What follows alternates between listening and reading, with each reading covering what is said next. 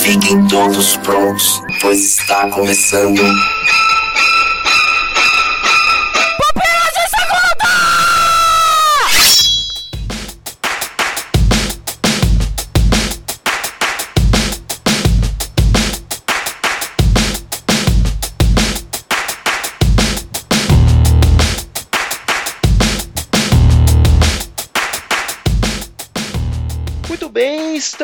Começando aqui mais um Pupilas de Segunda. Eu sou Adriano Toledo e hoje comigo está apenas um, e é. Igor Reis. É, Igor, é, cara, estamos sós hoje, hein? Estamos só. Ninguém quis vir, né, velho? Nos deixaram na mão, mas, mas não estamos só, totalmente sós, não. Porque. Sabe por quê, Igor? Que nós não estamos totalmente sós? Porque o ouvinte está conosco. Você, você mesmo, ouvinte, você está conosco. Gosto de falar com o ouvinte, porque eles estão aí nos ouvindo, tal, como muito provavelmente aí no seu ambiente de trabalho, muitas vezes, ou então no seu momento de locomoção pela sua cidade, lavando louça, lavando a casa, não sei. E nos seus momentos aí, em que momento que você escuta podcast, Igor? Todo tempo. Só não escuto no trabalho, porque eu trabalho com equipe, então a gente tem estar sempre interagindo com o outro. Mas fora isso, enquanto tô tomando banho, lavando louça, comendo, quando tô com tempo livre, eu tô escutando. O podcast já entrou na nossa vida e a gente meio que trata, em certos momentos, o podcast como uma conversa, né? Aquilo que a gente tá ouvindo. Às vezes você sente também aquela urgência de, interagir com, o que tá sendo dito. Sim, e às vezes eu respondo. Isso, responder. Engraçado. É interessante que eu, eu gosto de endereçar assim o ouvinte como se eu estivesse conversando com ele, porque muitas vezes é, é, é isso que eu sinto quando eu estou ouvindo podcast.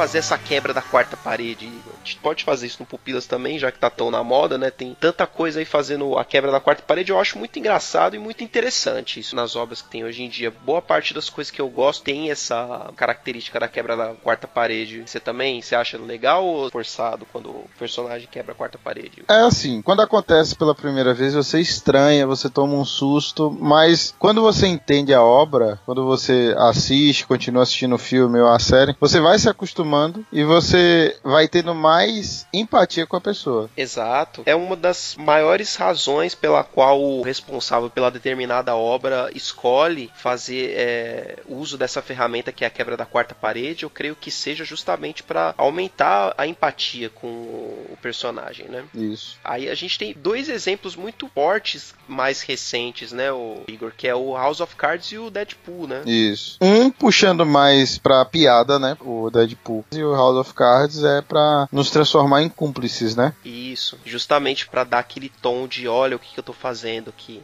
olha como eu sou muito mais inteligente do que todos eles aqui, olha que você vai me acompanhar aqui nos meus planos. E você tá compactuando com tudo que eu tô fazendo. Exato, é bem interessante isso. E a gente vê que isso vai escalando, né? No House of Cards isso vai escalando conforme vai passando ali as temporadas, a gente vai vendo isso tomando uma proporção um pouco maior. Você vê que tem em, em certos momentos da série que ele fica vários episódios sem fazer isso. Tem até aquela cena bem icônica, começo da segunda temporada, É. que ele olha pra câmera e fala: Você achou que eu tinha esquecido de você, né? E ele fala aquele inglês sulista, né? Isso, com aquele sotaque bem forte. E você pensa que eu esqueci de você. É muito bom, cara. O Kevin Spacey é, é complicado, é um show de atuação. Esse é um dos momentos que você toma um susto. Sim, você não tava esperando. Ele tá dentro do carro e ele olha pra baixo e fala assim, ó, você Você pensa que eu me esqueci de você? Isso. E tem gente que reclamou um pouco nessa última temporada que eles usaram demais. Você viu a última temporada já do House of Cards, Igor? Eu vi. Mas eu não achei, não. Achei normal. A única coisa que eu senti falta foi o anel dele. Isso, a batida na mesa, né? É, a batida do anel. Mas tirando isso, não. Foi ótimo e foi legal você ver a- a Claire falando assim, ó. Sempre te vi aqui, mas eu não queria te dar moral. Eu não sei o que pensar de você ainda, alguma coisa assim que ela fala, né? É. É muito legal isso. E assim, eu gostei da temporada, embora muita gente tenha achado ruim. Não sei o que, que o povo achou de tão ruim nessa última temporada de House of Cards, mas enfim. E acho também que eles deram uma exagerada na quebra da quarta parede nessa última temporada, mas eu gosto, então eu não me incomodei. Pelo contrário, meu, me dá mais disso aí. That's right. We don't submit to terror.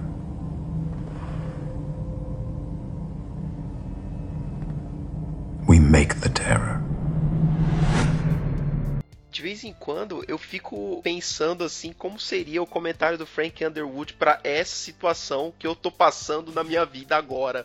é muita loucura da minha cabeça isso, cara. Não, acho que não. Com você já aconteceu de você ter vontade de você tá numa conversa com uma pessoa e você tipo dar aquela virada pro lado assim e falar alguma coisa. Só que obviamente se a gente fizesse isso, a pessoa ia olhar pra nossa cara e falar assim: "Meu, você tá é, louco? Você tá muito louco? Você cheirou o quê?". Se na vida a gente pudesse quebrar a quarta parede pra falar assim com o espectador da nossa vida, Na verdade, a gente faz com a gente mesmo na nossa mente, né? nossa, isso é muita esquizofrenia isso, né, cara? É tipo assim, o que, que eu tô fazendo aqui? Ou por que, que essa pessoa tá falando isso? É a nossa versão da quebra da quarta parede, hein? O que teve de interessante nessa temporada de House of Cards foi ele tá discussando e aí, tipo, ele começa a conversar com você, ele sai do lugar, só que as pessoas continuam olhando pro lugar onde ele estava, como se ele estivesse ali ainda. Isso é para mim foi uma evolução da quebra da quarta parede. É como se o espírito desse tivesse saído. Ó, ele tá lá, mas eu tô aqui com vocês e eu tô mostrando a sala, mostrando a afeição de cada um, escutando o discurso. Foi muito legal. Isso foi muito animal, cara. Levar o conceito pra outro nível. É por isso que eu gostei, cara. Mas enfim. O Deadpool que a gente também comentou foi bem legal também. Foi bem usado a quebra da quarta parede no Deadpool, porque é o que você falou. Foi usado pra um motivo de comédia, né? Pra deixar o, o filme mais leve, mais no clima da zoeira e tal. Só que você vê que nos quadrinhos você tem outras obras de quadro que usam da, da quebra da quarta parede, né? Uhum. Você consegue lembrar de algum aí? Eu acho que a She-Hulk faz isso, né? Ela tem a quebra da quarta parede. Exatamente. Isso, nos quadrinhos teve muitas vezes que a, a She-Hulk fazia isso. E eu acho que ela veio antes do Deadpool nesse esquema aí de quebra da quarta parede. Mas se eu não me engano, tem mais personagens de quadrinhos que quebram a quarta parede, porque o Deadpool ele trouxe isso pros filmes, só que hum, nos quadrinhos eles já faziam isso, ele já fazia Uhum. isso. E aí tem a She-Hulk, né, que tem essa parada, e eu não lembro, eu acho que deve ter mais caras agora que quebram a quarta parede. O ouvinte vai lembrar e vai mandar aí que eu tenho certeza. É legal, né, o Igor, a gente lembrar das obras aí que tem essa característica aí de quebra da quarta parede, mas vamos dar uma parada aqui, a gente lê uns comentários aí, a gente volta já pra esse assunto. Ok.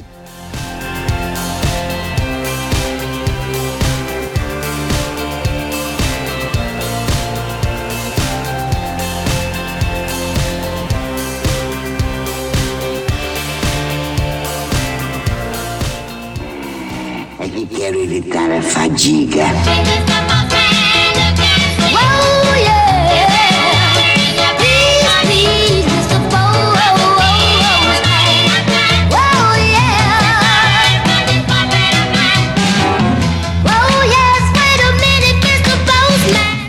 Igor, então agora para os comentários aqui do Pupilas de Segunda, que é a razão de existir desse programa. A gente teve dois Pupilas em Brasas na sequência, que foi o 98 sobre Jimmy Bolha e o 99 Game of Thrones. A gente vai começar aqui lendo aqui os comentários do Pupilas em Brasas 98, Jimmy Bolha, fuja do algoritmo. Primeiro comentário aqui é o da Vanessa, nossa querida Vanessa. Vanessa diz assim: "Gente, primeiro parabéns pelo cast. Vocês tiraram água de pedra com esse filme, parabéns parabéns ao Nito, mestre hora das edições. Depois de todo o desafio, ficou muito natural. Para que o ouvinte que talvez não saiba aí da história, o cast de Jimmy Bolha, ele foi um desafio de edição aí pro nosso querido Nito Xavier aí, porque tivemos problemas técnicos aí e o, realmente o Nito tirou leite de pedra aí com a edição do Jimmy Bolha. Tá de parabéns aí. Ele subiu de nível, né? Subiu. A skill dele aí de, de edição. Na hora, subiu a musiquinha do Final Fantasy do tan, tan, tan, tan,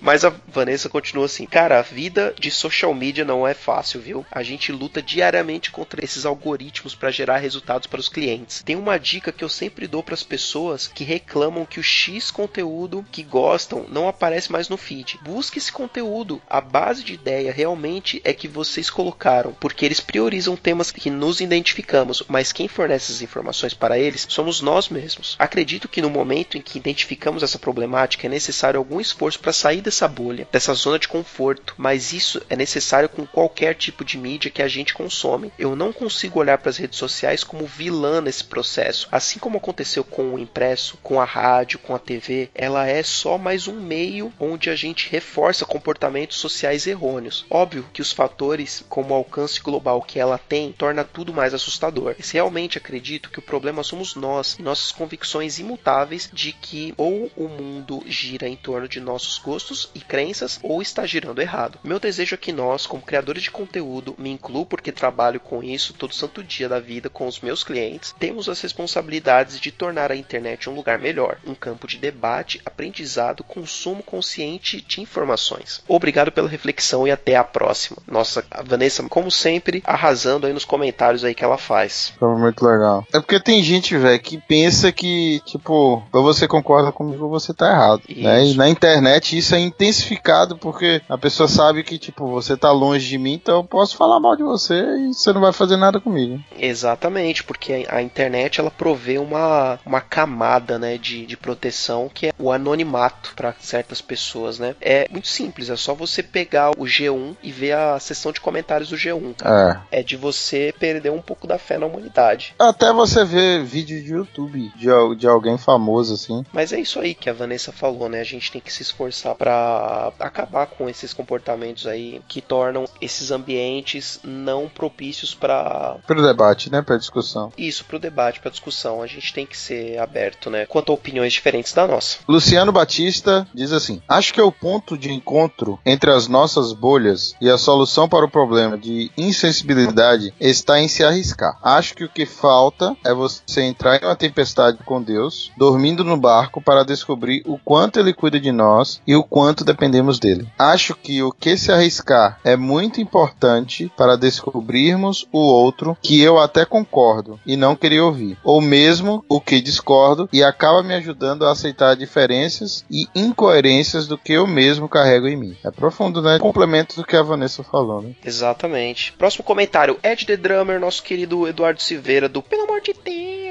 Ótimo episódio. Vejo essa relação da bolha com a fé, onde é preciso crer que Deus estará conosco ao sair da bolha, a igreja, onde podemos ser infectados e morrer, ou lutar contra e vencer. Claro, é apenas um exemplo, pois sabemos que em certo ponto a bolha está infectada, sendo necessário batalhar dentro dela. Abraços do Ed The Drummer. É, cara, isso também é uma reflexão válida, né, que o Ed põe aqui, da gente muitas vezes é considerar a igreja como uma bolha, né, e não querer sair de dentro dela. De também achar que, tipo, a minha igreja é certa e eu não quero saber o que você tem pra dizer. Exato, e você nunca abrir o teu pensamento para pensamentos diferentes, né, para outras filosofias, outras ideologias, não que não que você tenha que realmente mudar de ideia quanto a muitas coisas aí, quanto à sua própria cosmovisão, a sua filosofia, mas é interessante você ter a mente aberta para conseguir dialogar com outras pessoas com pensamento diferente. Então, o comentário de Irving Reis. Caras, parabéns pelo cast. Ficou muito bom. A reflexão ficou muito boa mesmo. Sobre o verdadeiro menino bolha, David Vetter. Mais uma vez, ele sendo um acadêmico da Nerdice, ele colocou uma fonte aqui do Wikipedia. Acadêmico da Nerdice, oficial do Pupilas em Brasas, menino Irving Reis. Falta só o selo de acadêmico da Nerdice. É muito triste essa história, né, velho? A pessoa. É, cara, a história é muito triste. Até o Irving coloca aqui no comentário dele um pouco da história do David. Mas assim, vamos até deixar pra quem quiser dar uma olhada no comentário do Irving lá no post lá pra ver a história do David Vetter aí. Aí, que é muito triste, como diria Gugu Liberato. E aí a gente deixa fora aqui do, do, do Pupilas de Segunda aqui, porque Pupilas de Segunda é, é animação. Próximo comentário aqui também do cast de Jimmy Bolha, aqui do nosso querido Samuel Santos, menino que anda ocupado aí, não tem interagido lá no nosso, nosso grupo. Samuel diz assim: Meu povo, que cast foi esse, cara? Maravilhoso. Orgulho não só de dizer que curto o trabalho de vocês, mas também de dizer que são meus amigos. Ai, que lindo! Tirar um assunto tão legal de um filme bobo é a coisa de gente grande. Não parem com esse trabalho. Abraços. PS. 500 dólares!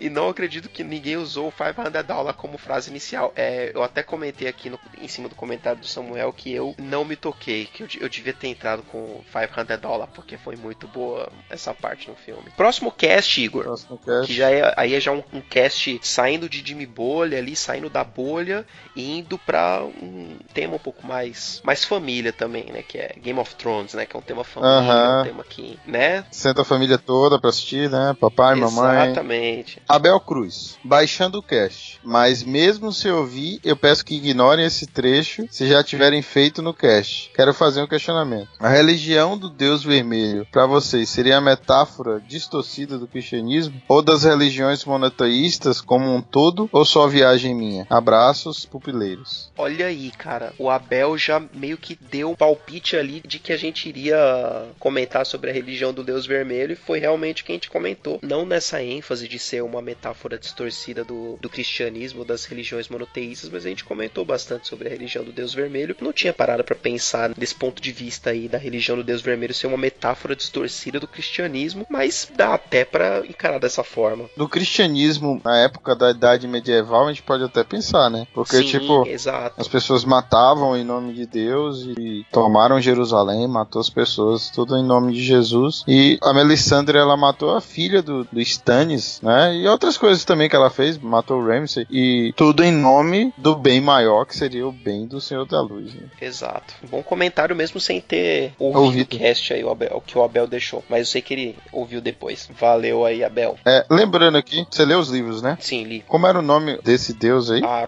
Rolor, cara, é meio difícil de É. falar. Porque é só vogal, É, é praticamente só consoante, né? Você tem só consoante. uma vogal só que é o O. O que me lembrou é que o, nome de Deus em hebraico é só consoante. Sim, que é o Y, o tetragrama. Isso, é. Y, É o H, tetragrama sagrado. é. WH. Isso. A Bíblia hebraica antes, ela não tinha vogal. Eles colocaram vogal depois porque as pessoas começaram a esquecer. Entendeu? Então, Hum, o nome de Deus, o nome de Deus, ele foi perdido com o tempo e aí não era chamado mais de do nome certo porque ninguém lembrava mais. Aí eles acreditam que, que seja Yahvé, né? Que aí seria a tradução para Jeová. Hum, As pessoas usam muito Adonai, porque não dirás o nome do teu Deus em vão, entendeu? O medo deles era dizer o nome de Deus em vão, por isso que eles evitavam e assim eles esqueceram. Perfeito. Será que é uma referência, então, do nosso querido gordinho Martin? A, a, a, Yahvé, Rolor. Pode ser. Próximo comentário aqui é do Abner Lobo. Diz assim: Descobri Game of Thrones de uma maneira um pouco diferente. Em uma Black Friday eu olhei no site do Submarino, sem propaganda aqui, mas beleza. Encontrei o box com cinco livros e pensei: diz que esse livro é bom, vou comprar. Quando chegou, logo comecei a ler. Ao mesmo tempo, comecei a assistir a, a uma série que encontrei perdida e isolada na internet. Demorei um pouco para fazer a ligação entre o livro e a série, mas quando consegui foi uma relação de amor e ódio com o universo, além de reclamar muito quando a série mudou o rumo da história que está escrita no livro. Sobre o episódio, caras, que episódio! Achei sensacional o comparativo do Isaac sobre a- o norte. Confesso que o norte faz muito sentido para mim agora. Sempre penso que é possível olhar para ela e fazer um comparativo com o cristianismo. E eu acho que cada personagem ali mostra os dois lados da moeda. Mostra que ao mesmo tempo que somos bons, provamos que somos maus também. Vou escutar mais uma vez com toda certeza. Um abraço, Abner Lobo, que é do Ospiacast. Bo- Ótimo comentário. E para mim também foi mais ou menos a mesma coisa com Game of Thrones, porque eu não comprei os livros no box com cinco livros, até porque quando eu descobri não tinha nem o quinto livro ainda, e acho que nem o quarto. Mas eu vi o primeiro episódio da série lá quando saiu, e eu comecei a ler o, o primeiro livro, e a primeira temporada eu fui intercalando livro, série, livro, série. Mas foi na mesma época ou você acompanhou atrasado? Sim, na mesma época. Conforme ia saindo na HBO, tipo, eu via um episódio, pegava o livro e lia até onde ia os acontecimentos daquele episódio. Uhum. E aí, a primeira temporada, eu consegui traçar o paralelo certinho certinho das diferenças que aconteciam entre o livro e a série. Isso foi muito bom. Só que aí depois que terminou a primeira temporada, eu enlouqueci, fui atrás de tudo e antes da segunda temporada eu praticamente já tinha lido tudo que tinha pra ler. Massa. A gente não tem por costume ler dois comentários da mesma pessoa no mesmo cast, mas vamos abrir uma exceção aqui. A Vanessa Vieira diz o seguinte: Eu acho que esse arco da Melly, pô, ela dá um apelido pra ela, né? A, a intimidade, né? Você vê o nível da pessoa de fanboyzice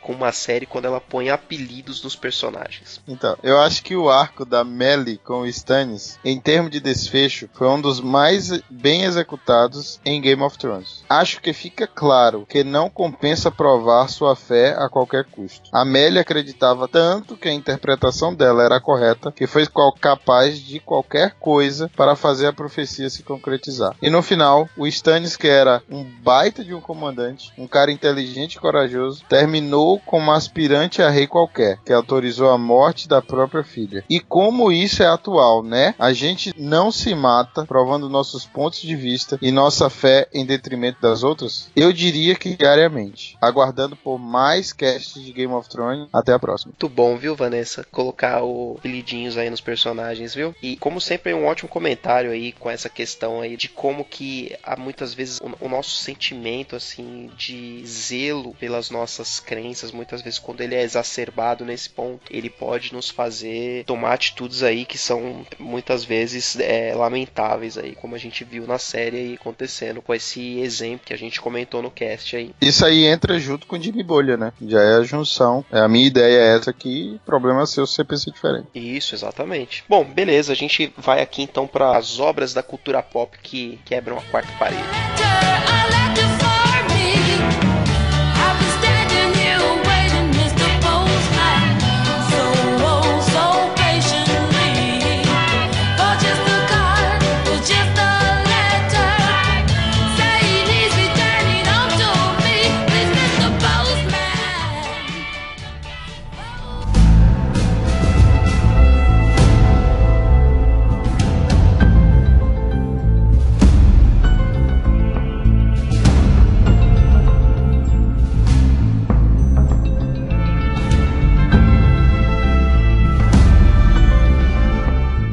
Voltando aqui dos comentários aqui, vamos continuar aí com o assunto da quebra da quarta parede. Então, já que você tá aí, né, ouvinte, ouvindo todo esse papo aí, a gente tá aqui quebrando a quarta parede com você, falando com você aqui, e a gente continua aqui. Ô Igor, Oi. um fato interessante que eu vi aqui nessa, nessa pequena pesquisa que a gente sempre faz aqui para esses P2 que a gente grava, Sim. é que o primeiro filme que teve esse conceito de quebra da quarta parede é de 1903, cara. Caraca, velho. 1903. Isso, mal tinha cinema. É O Grande Roubo de Trem, e é um, um filme, pelo que dá a entender, é um faroeste, né? Na verdade, não era nem parte do filme, era uma ceninha no final do filme em que o ator aponta a arma pra câmera e atira pra tela, em direção aos espectadores, né? Uhum. e isso, obviamente, que em 1903 provavelmente deve ter causado um certo rebuliço no, no cinema, né? No cinema, um pânicozinho, né? Imagina que as pessoas não estavam acostumadas com, sei lá, filme do Tarantino, com grandes filmes de tiroteio, com Transformers e afins aí, com filmes de ação. Aí o cara me vem, aponta a arma pra eles e dá um, um tirambaço tal. Com... Embora não tinha som, né? Em 1903. Então só, só deu aquele estalo mesmo, aquele clarão na tela e as pessoas deram um sustinho, né? Uhum. É interessante que essa cena ela foi referenciada no Os Bons Companheiros do Martin Scorsese, que é um dos meus filmes preferidos aí, que eu gosto bastante. Uma cena que o Joe Pesci ele faz a mesma coisa, ele aponta a arma pra, pra, pra câmera, né, e, atira pra, na direção do público. Só que obviamente não tem a mesma a mesma O mesmo mesmo- efeito, mesmo né? efeito, né? Claro, você tem aí uns só uns 80 e tantos anos de diferença entre É. um filme e outro. O que mais, ô Igor, que a gente tem aí de filmes que quebram a quarta parede ou, ou obras em geral? Ah, eu tenho um aqui muito pertinente. Seria o Boa Noite do William Bonner. Cara, Você dá boa noite pro William Bonner, Adriano?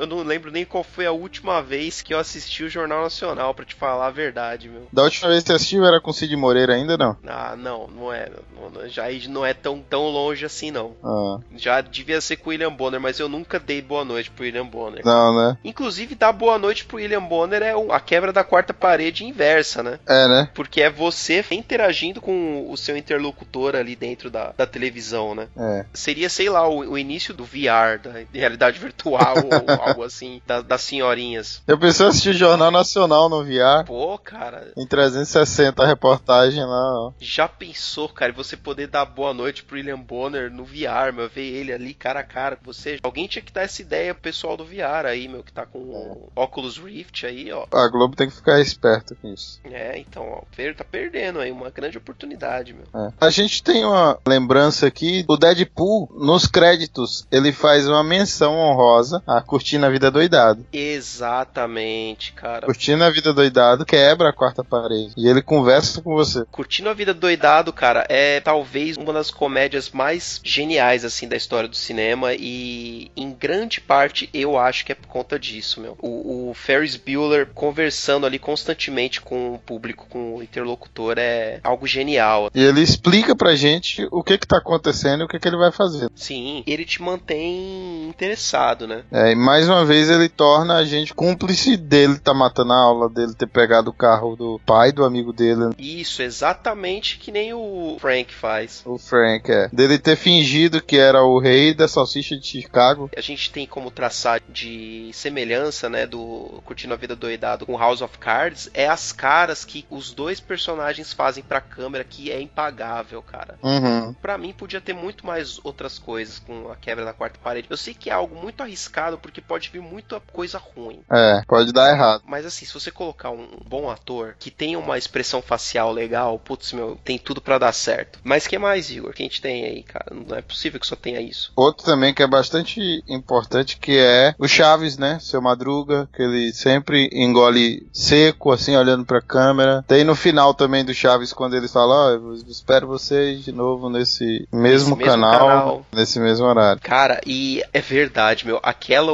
olhadinha pra câmera do seu Madruga com aquela. Aquele. Você sente, Cara, sente ele engolindo seco, né? e é muito pessoal, cara. Ele tá também olhando pra você, cara. O, o Chapolin também dava umas quebradas de quarta parede no. E ele fazia também caras e bocas, como é o Ferris Bueller, né? Sim, aqueles. Puxa! Não contava com a minha astúcia, ou tipo, como eu sou burro. É isso! Mas tinha uns episódios também que o Chapolin ele dava meio que uns discursos também pra audiência, né? Pro telespectador. Ele, ele virava e, e falava com você, mas era tipo umas mensagens mais elevadoras, né? Mais enriquecedoras, né? Do que comédia. Do, porque assim, a gente até elogiou bastante já o Bolanhos no cast sobre a obra dele, mas eu nunca canso de, Uhum. assim, de elogiar, De falar, né? né? de falar bem da obra dele, porque ele era um cara muito preocupado em, em passar valores assim bons pra Uhum. quem assistia as, as coisas dele, e isso era uma preocupação muito grande dele. E era nisso que ele tava pensando quando o Chapolin dava esses discursos ali. Você me fez lembrar agora de outra pessoa, o He-Man. O É He-Man no final de cada desenho, né? Cara, é verdade, É? o He-Man falava com o telespectador, cara. Na história de hoje, nós aprendemos que. Hoje eu gostaria de falar com vocês sobre coragem. Sabem, coragem não significa apenas ser destemido e enfrentar o perigo. Também significa ter força para dizer não quando alguns amigos tentam levar vocês a fazer algo que vocês sabem que é errado. Em resumo, coragem significa ter princípios e segui-los também. Haja o que houver. Até a próxima vez. Pô, cara, é verdade, ó. Bem lembrado. Ó, como a gente deixa passar certas coisas, né? A gente tem várias quebras de É. quarta parede aí na cultura pop aí, do nosso crescimento aí, e a gente deixou passar, né? Se eu não me engano, o Chaplin também ele quebra a quarta parede, né? Em alguns filmes. É, aí eu, eu vou te falar que é uma deficiência minha que eu preciso corrigir um dia, cara, que é pegar as obras do Chaplin e ver mais a fundo aí. Tem um filme que, putz, meu, eu gosto muito também e que, e que tem uma pegada de quebra da quarta parede, que é o Clube da Luta, né? Clube da Luta é ótimo, né? O Clube da Luta é muito bom, cara. Ele é o próprio narrador, né? E ele partilha com o público a, história dele. É o próprio Tyler Durden, né? Que narra o filme. O personagem do Brad Pitt, né? Isso, o Brad- Pitt. E tem, tipo, horas que ele trata como se fosse, tipo, um documentário, assim, certas partes do filme, né? Que ele tá explicando Uhum. a sociedade e tudo mais. É, putz, meu, o Clube da Luta é muito bom. É outro filme cheio de discurso, né? Sim. Um que é recente, que eu gostei bastante, que tem vários momentos que quebram a quarta parede, é o A Grande Aposta, que foi indicado ao Oscar aí em 2015. Tem vários momentos de quebra da quarta parede que são muito legais. Que o filme. Você assistiu A Grande Aposta, Igor? Não, não vi. Cara, é um filme que trata do crash de, acho que é de 2008, da bolsa, da crise do subprime dos Estados Unidos e que é quando teve a crise imobiliária, a bolha e o caramba quatro. E aí você tem certos momentos em que você tem atores que não estão no filme e que estão ali só pra explicar os conceitos que eles estão tratando Uhum. ali, porque é um filme que lida com uma história real, com pessoas reais que realmente tiveram naqueles papéis ali, só que ele parte do princípio de que o espectador ele tem que entender certas coisas que estão sendo tratadas ali, o que, que é o mercado, o que é um, um subprime, né, que é um tipo de ação é, baseada em empréstimos de alto risco, enfim, coisas do mercado financeiro. E aí do nada você tem a Margot Robbie dentro de uma banheira tomando champanhe e explicando pra você o que, que é essa parada, velho. E pra você mesmo, olhando pra você. Ela dá uma aula, né? Exatamente, ela dá uma aula. E tem outra cena também, que tem quebra da quarta parede lá com outro cara que agora eu não lembro. E é genial, cara, Uhum. porque o, o, o cara que dirigiu o Grande Aposta, por mais que seja um filme de uma pegada mais séria, ele tem essas partes aí, são meio que na pegada de comédia, que é a pegada do Adam McKay, né? Que é o, o diretor do filme. Legal. O que mais que a gente tem? A gente tem o, o Máscara, ele é, Ah, filme é cara. 98? 94, Máscara. 94? Caraca. Cara, Que ele Máscara olha é pra genial. câmera e, e aquele dente de chicletes, tá ligado? Aquelas caixinhas, aqueles dentes gigantes. ele olha pra câmera e fala, que demais, né? Cara, o Máscara era muito bom, meu. Essa cara verde dele é muito massa. A gente tem o Senhor das Armas, que Nicolas Cage ele faz o mesmo papel da Margot, é Margot, né? Da Margot Robbie, isso. É, da Margot, e ele te explica a situação né, que, que ele tá passando, que é um filmaço também. Cara, você acredita que eu nunca assisti O Senhor das Armas? Eu preciso ver. É muito bom esse filme. Explica pra onde que foi parar as armas depois da Guerra Fria, os mísseis, os helicópteros, principalmente da Rússia, e fala também sobre o caso, né, que os Estados Unidos ele sempre se coloca de patrocinar os dois lados da guerra. A gente conseguiu cobrir boa parte das obras que quebram a quarta parede aí, né, Igor? Ah, Se o, o ouvinte lembrar de mais alguma, eu tenho certeza que ele vai entrar aí nos comentários desse Pupilas de Segundo e vai deixar o comentário dele. Porque você faz parte, né? é, ouvinte? faz parte. É. Na verdade, tem algumas que a gente deixou de propósito, né? Sim, porque a gente quer que o ouvinte que lembre e faça a sua participação aí. Participe aí, quebre aí de a quarta parede ao contrário aí, faz essa quebra reversa e participe. Vai lá no- na nossa área de comentários. Ou então só comente, só fala que, que gostou, fala que gosta do Ferris Bueller, fala que gosta do Frank Underwood e etc. Qual série que você gostaria também? Qual filme que você gostaria que quebrasse a quarta parede? Você gostaria que o, o Jon Snow virasse pra tela também e falasse com você? Ia ser legal. Qual, qual obra da cultura pop você gostaria que quebrasse a quarta parede? Deixa aí nos comentários, ouvinte. Beleza, Igor? Beleza? Então, deixe lá seu- seus comentários, curta nossas redes sociais e visite nosso site lá. Até o próximo cast. Falou! Valeu.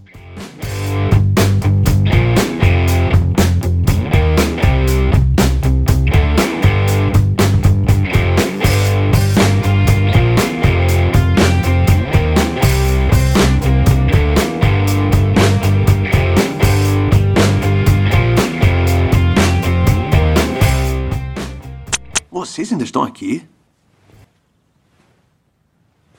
Já acabou. Vão embora.